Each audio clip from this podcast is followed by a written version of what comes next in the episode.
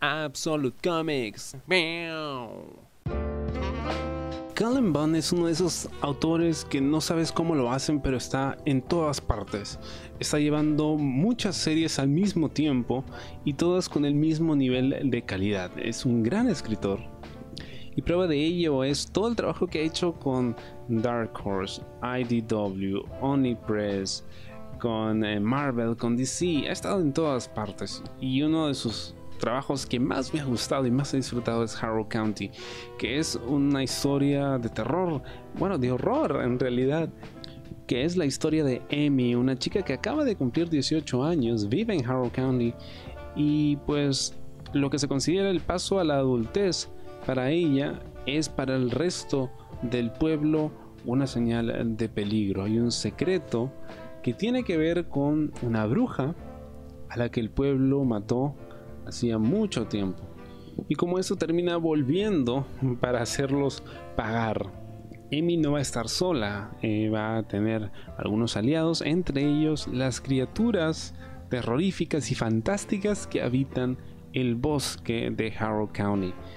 Esta es una historia eh, no solo entretenida, sino también por momentos a veces grotesca, sobre todo por las criaturas que vamos a ver en, la serie, ¿no? Y, creo que lo, bacán de esto es todo ese halo de misterio que rodea en la historia de esta bruja que pues asolaba el pueblo y de nuestra protagonista también.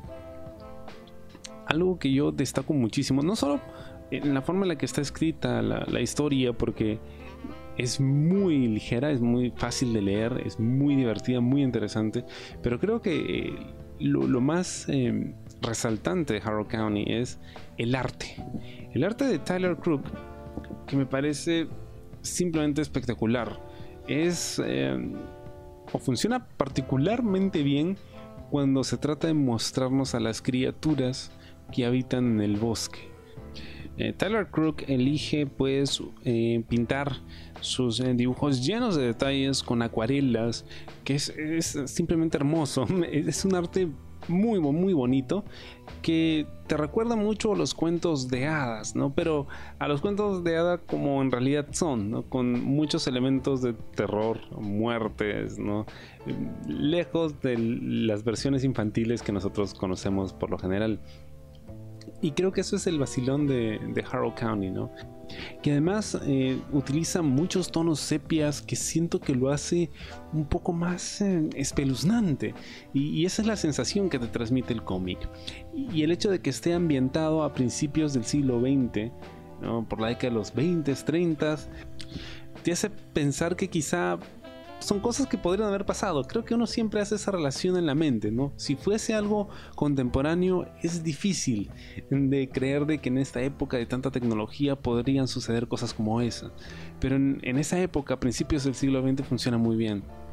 Amy es una gran protagonista. creo que entendemos muy bien el conflicto por el que atraviesa porque en un primer momento, sin ánimo de hacer mucho spoiler porque este es solo el inicio de la serie, pues el pueblo no la ve con buenos ojos y ella se ve enfrentada a aquellos que consideraba su familia y sus amigos.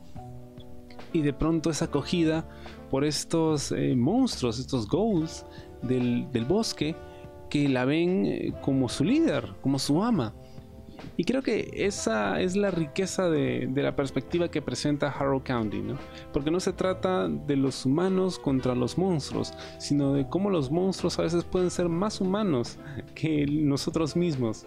Además que si quieres lore de brujas, eh, de seres mitológicos, de eso vas a encontrar aquí bastante. Y Cullen Bunn lo ha demostrado en esta y en muchas otras series.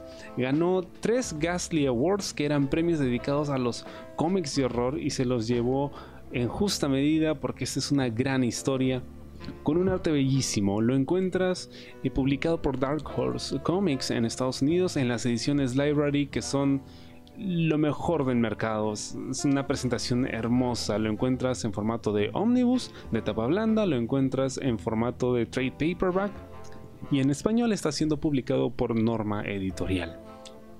Harrow County es un cómic que créeme de verdad no puedes dejar de leer.